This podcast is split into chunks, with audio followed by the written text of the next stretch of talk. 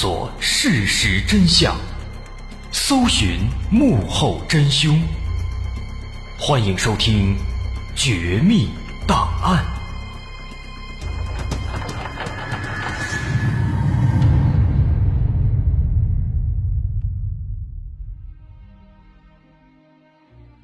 还原事实，探索真相。欢迎来到今天的《绝密档案》，我是大碗。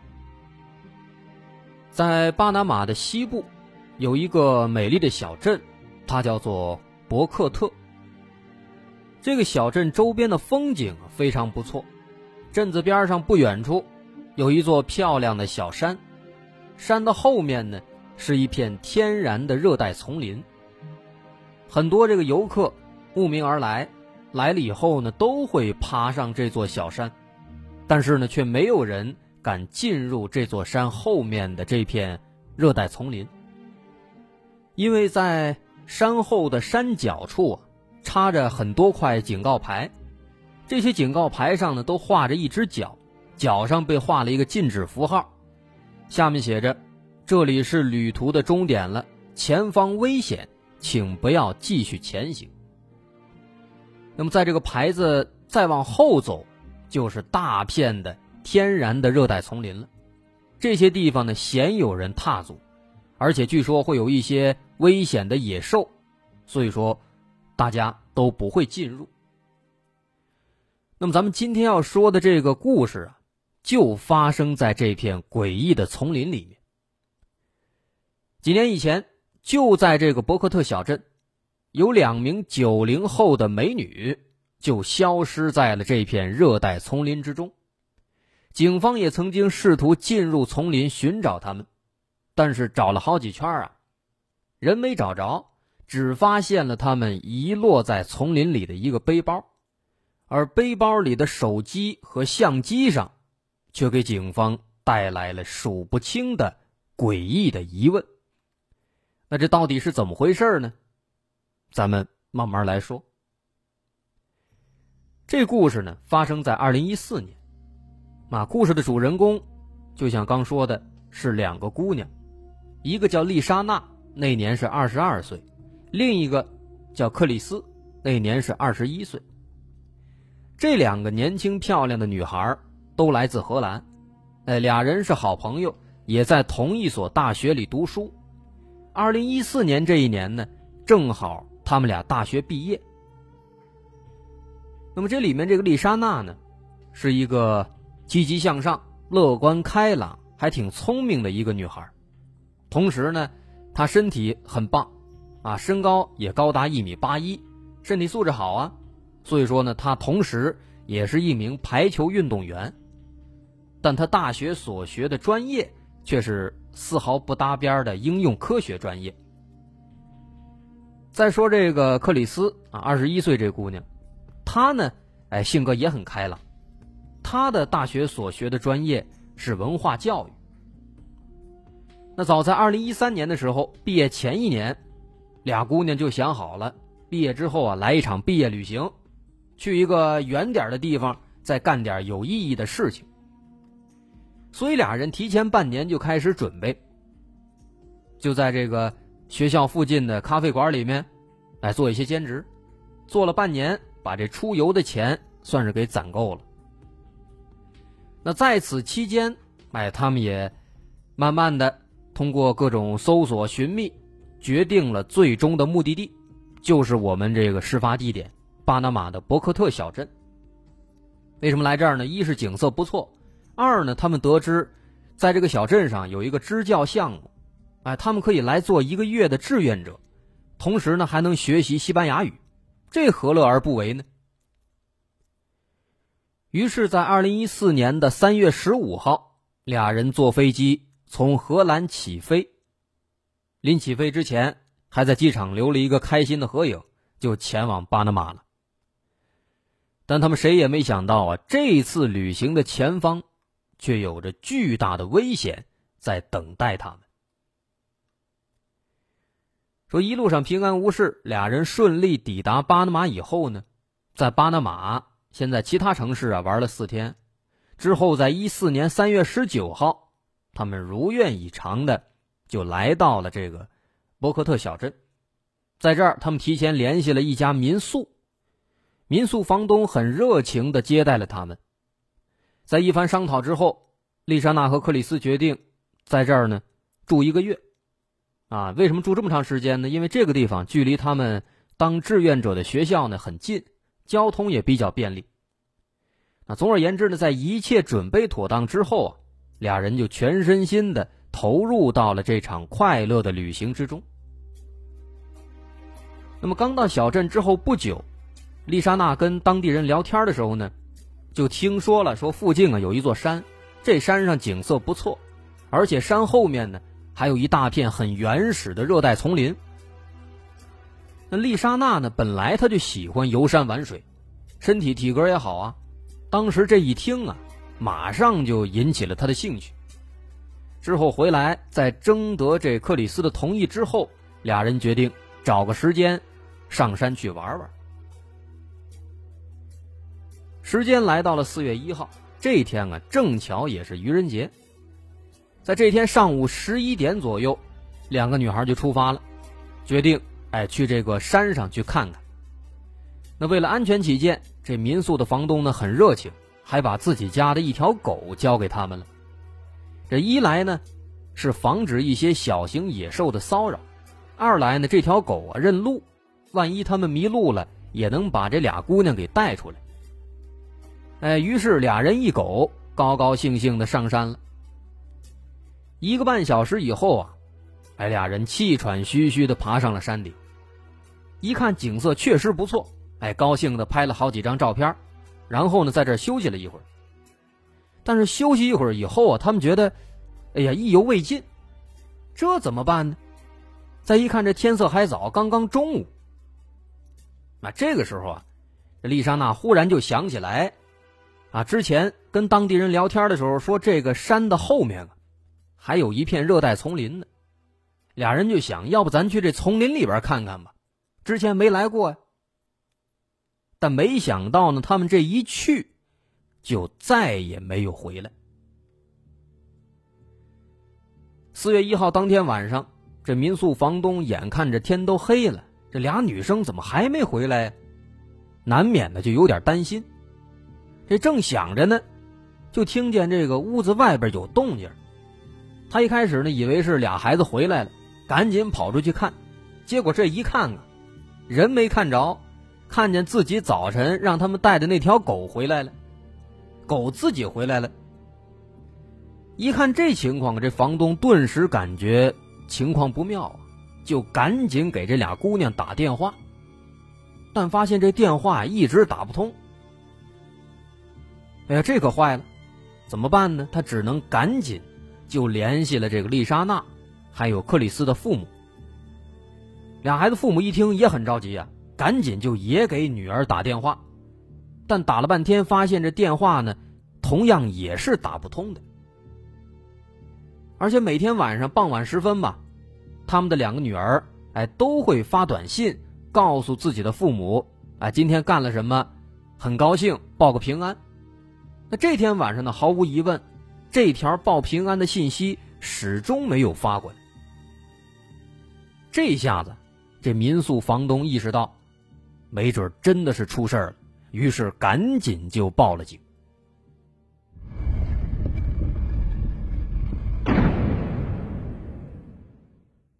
时间来到第二天的早晨，警方赶到了伯克特小镇，在大概了解了情况之后啊，他们先是徒步爬上山。进行了简单的搜索，但是没有发现两个女孩的踪迹。之后，在事发第三天，四月三号，警方又出动了直升机和专业的搜救队。但是，一个天上一个地下，两条线路对着这整座山啊，来来回回搜了十来天，依然是没有任何发现。不仅仅是警方，熟悉地形的当地民众。也自发组成搜救队，也上山找，但是呢，他们也找了三四天，也没发现这两个女孩的踪迹。这找了半个月了，一直没什么结果，两个女孩的父母是绝望万分。但他们肯定是不能善罢甘休的。于是，在经过了长时间的这个走程序、筹备工作之后吧，在五月底，他们直接把这荷兰的警察、警犬，还有荷兰的侦探一起给带到了巴拿马，要仔仔细细的亲自查找一番。但奈何天公不作美啊，他们刚到巴拿马，就碰上了接连好几天的暴雨，在场的所有人都非常着急。而就在这几天当中，就在大家焦急等待的时候啊，这个民宿房东忽然想到了一条之前被大家忽略的信息。他说：“这两个姑娘刚到这儿的那天，好像说过，说他们找了一个当地向导，准备让这个向导带着去丛林里边探险，因为那个丛林不是危险吗？一般不是不让进吗？但是呢，这个房东却发现，在这几天当中。”这个向导呢，一直都没有出现过。这两个女孩当天出门之前，也没有去找那个向导。这就很奇怪啊。那这个向导，他会不会知道一些什么呢？于是警方就赶紧找到了这个向导，但这个向导却告诉警方说：“说他们确实是有过约定，但是啊。”当时俩姑娘跟这个向导约定的上山日期是四月二号，而不是事发的四月一号，并且呢，这个向导也表示他自己也没见过这俩女孩，他们之前只是在这个网上联系约定预定的，所以说一开始他们互相约定的是四月二号上山，然后去丛林里边，所以四月二号那一天呢，这向导还在那等呢，但是等半天没联系。他就去联系两个女孩，但是两个女孩也联系不到。那当时这向导还以为自己被割了，也就把这事儿呢没放在心上。所以现在这情况问题就出现了：既然之前跟这向导约了是四月二号进山，然后去丛林里边探险，为什么这两个姑娘在四月一号就提前去了呢？而且还没有告知向导，这是为什么？没有人能说明白。根据这个向导提供的信息啊，他说他们原本是计划走这个大陆分水岭附近的一条小路，沿着这个小路上山，这也是大部分游客都会走的路线。而且这条小路呢也不难走，也不危险。所以如果说当时这两个女孩的确是按照他们的原计划走的这条小路的话，再加上有这房东的狗认路，他们迷路的几率其实并不高。而且退一步讲，在这山上，包括后面的丛林里面，其实还有一些土著居民，也都比较好相处。如果说俩姑娘真的是遇到了什么困难了，也可以向他们寻求帮助。所以当时啊，这一番研究下来呢，警方认为两个女孩在山上迷路的可能性啊。应该不高，那毕竟又有狗，又有原住民帮助，这路呢又是人们走烂的一条路，那怎么可能迷路呢？那如果不是迷路，那他们为什么会失踪呢？难道说他们遭到了什么大型野兽的袭击吗？似乎也不太可能，毕竟之前当地警方在山上已经找了很长时间了，啊，又是地面搜救队。又是天上直升机的，如果说他们真的是遭遇了这样的意外的话，应该还是能发现线索的。而且这座山上呢，其实也几乎没有什么大型野兽，毕竟人类活动的痕迹太多了。就算真的有，也早就被赶走了。所以思来想去啊，他们终于意识到，两个女孩没准啊，真的是进到了后面的这个热带丛林里了。但这片丛林呢，也说了，因为它比较原始，人类涉足比较少。虽然说在里面定居的有这个土著居民，但那肯定也在少数。所以说这个地方还是比较危险的，而且丛林里面地形复杂，也确实会有大型野兽出没。哎，所以人们才会在这个热带丛林和这座山的交界处设立很多警示牌，警告大家不要轻易的进入。果真如此的话呀，这两个女孩还真的就凶多吉少。但奈何这几天这又是大雨连连，而且这一下就是一个星期。后来好不容易等到雨停了，警方终于能够跌跌撞撞的进入丛林展开搜寻。到后来断断续续的找了将近一个月，还是没有任何线索。这搜索始终无果，远道而来的荷兰警方不得不停止搜索，返回国内。无奈之下，两个女孩的父母也只能先行返回。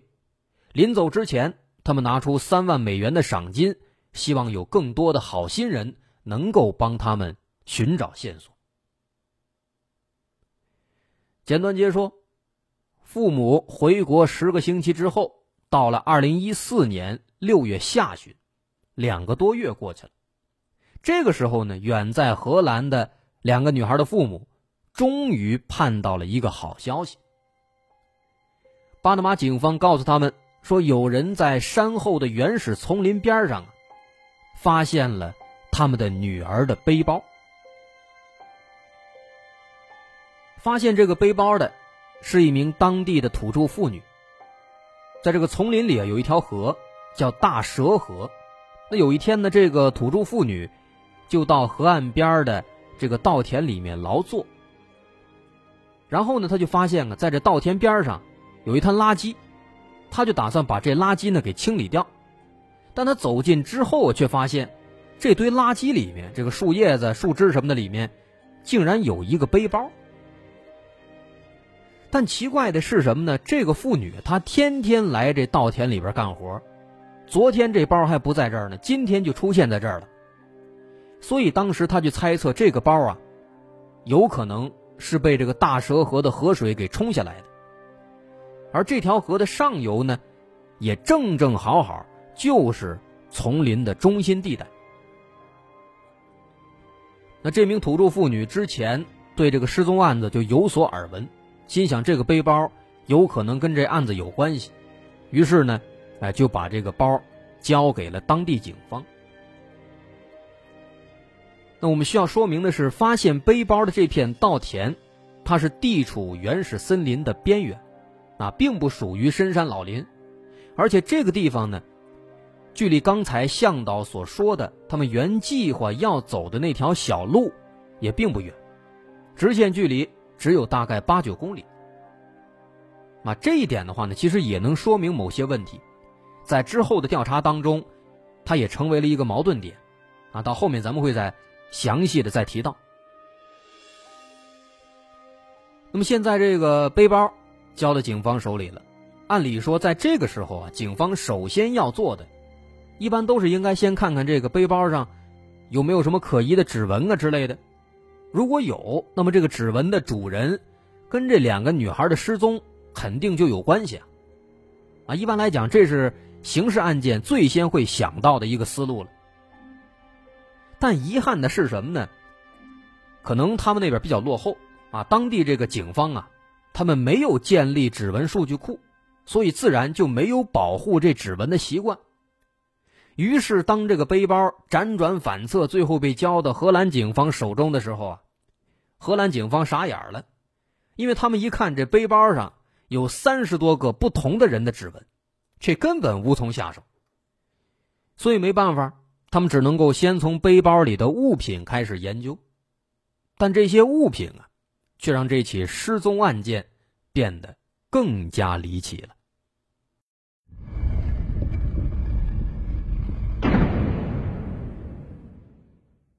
打开这个背包，能发现确实是女生的背包啊，里面的物品摆放的很整齐，有两副太阳镜，一个胸罩，一瓶水，一部相机，还有两个女孩的手机，一款是三星手机，另一款是苹果手机。除此之外呢，还有八十三美元的现金和丽莎娜的护照，所以说毫无疑问，这个包就是属于那两个女孩的。这包里其他东西呢，没有什么需要过多注意的。警方首先把这个重点放在了那两部手机上。从表面看的话呢，手机没有什么大的损伤，但两部手机都没电了。于是警方找来充电器，充上电，把这手机顺利打开了。